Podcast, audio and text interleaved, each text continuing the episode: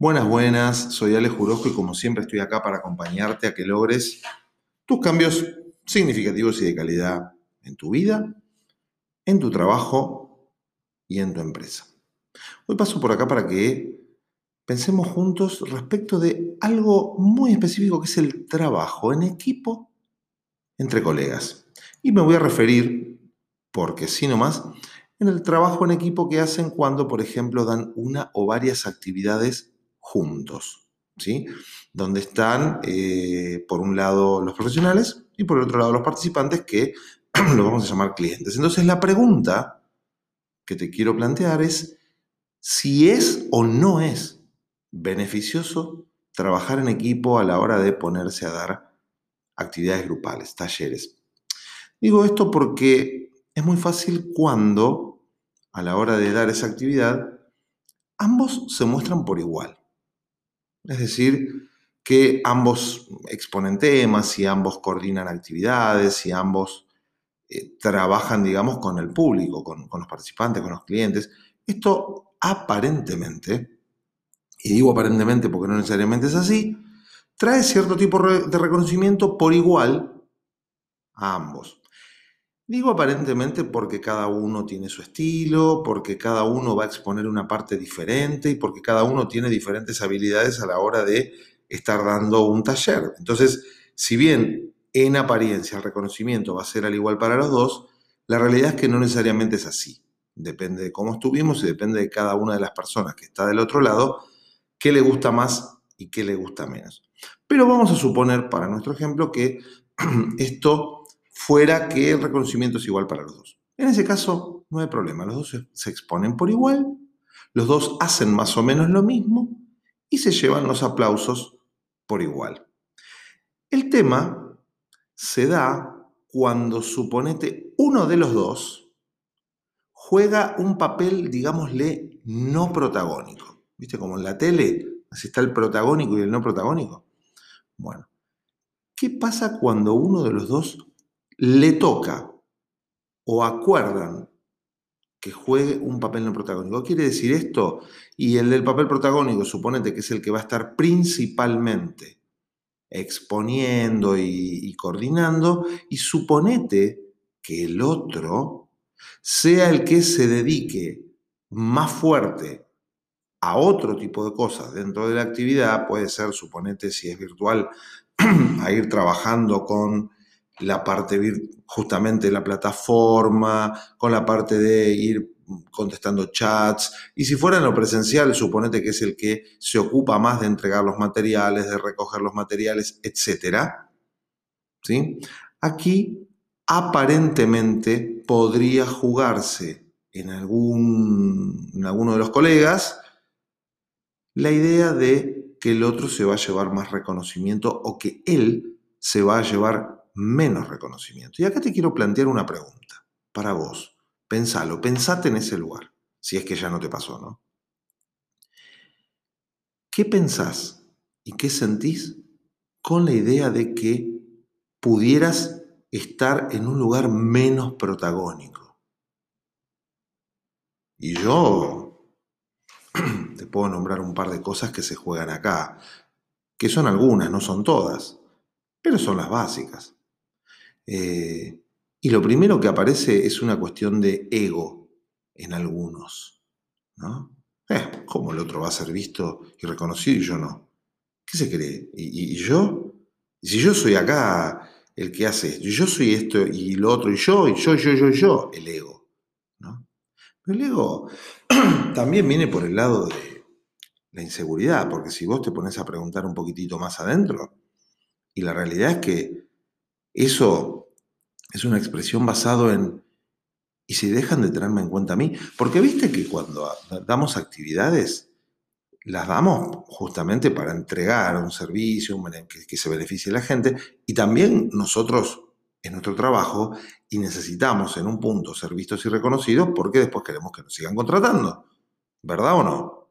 Es así. Entonces, esta inseguridad puede aparecer. Y la pregunta es, ¿Y si dejan de tenerme en cuenta? ¿O si lo empiezan a tener más en cuenta él? Ni hablar cuando, cuando después los llaman para hacer más trabajos y en vez de llamarte a vos, lo llaman al otro. Y siempre lo llaman al otro. Esto puede pasar, ¿eh? Y también a la hora cuando termina la actividad y entonces se felicitan y, esto pasa y se da un feedback y a veces hacemos una, una encuesta de satisfacción y aparecen más reconocimientos hacia el otro lado y no para el tuyo y aparecen los celos.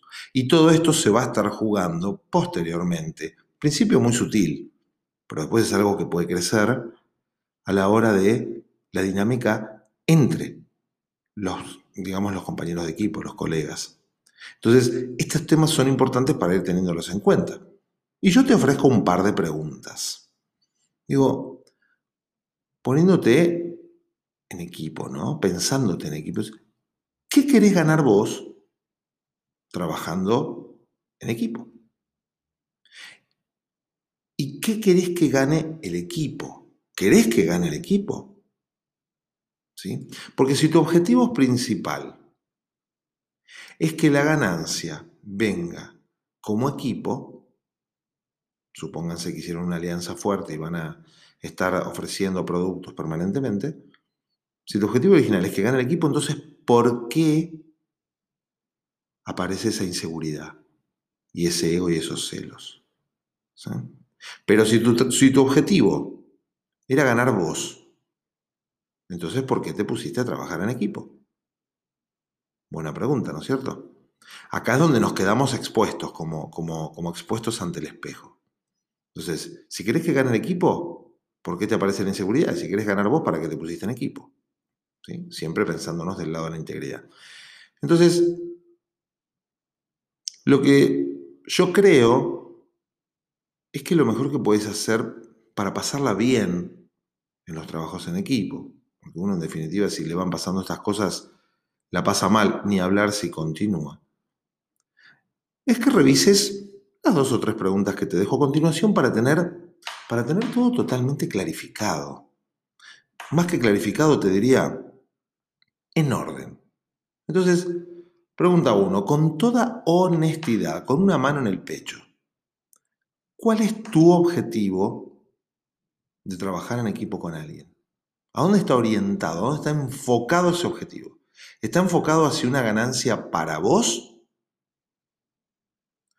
¿O está enfocado a un beneficio hacia los participantes, hacia el cliente? Y acá esto hace la total diferencia. ¿Sí? Porque nosotros tenemos objetivos propios, pero el primer objetivo, incluso en equipo, es que se beneficie el cliente. Entonces, ¿dónde está tu foco principal? ¿Y por qué está ahí? Pregunta 2. ¿Qué acuerdo generaste previamente respecto de los roles a ocupar? Digo, ¿generaste un acuerdo o durante la dinámica las cosas se acomodaron de ese modo? Esto es interesante verlo y tomarlo como experiencia. ¿sí? Y también preguntarte qué acuerdo generaste con vos previamente si es que habías decidido ocupar un rol menos protagónico, entre comillas, y después te causó algún tipo de incomodidad. Y te dejo la tercera que, que también nobleza obliga. ¿Qué te hace pensar que solo el, que hace la parte protagónica es la única beneficiada individualmente? ¿Qué te hace pensar eso? ¿Por, ¿Por qué crees eso? ¿Desde qué lugar estás pensando que el único que recibe el beneficio, el aplauso, el reconocimiento es solo el que expone? Si todo está pensado en función de un objetivo trascendente, es decir, con beneficio del cliente, eso se percibe.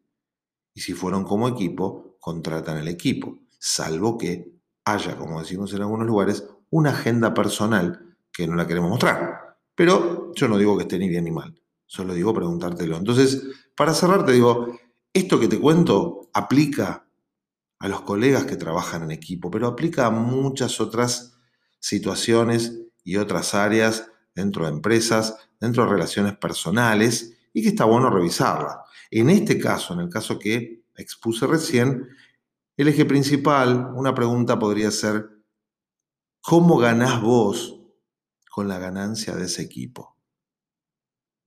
Te dejo pensando, soy Alejandro Jurosco y estoy para ayudarte justamente en este tipo de situaciones y en muchas situaciones más ¿En cuáles más?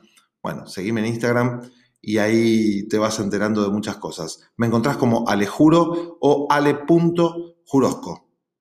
Nos escuchamos la próxima. Adiós.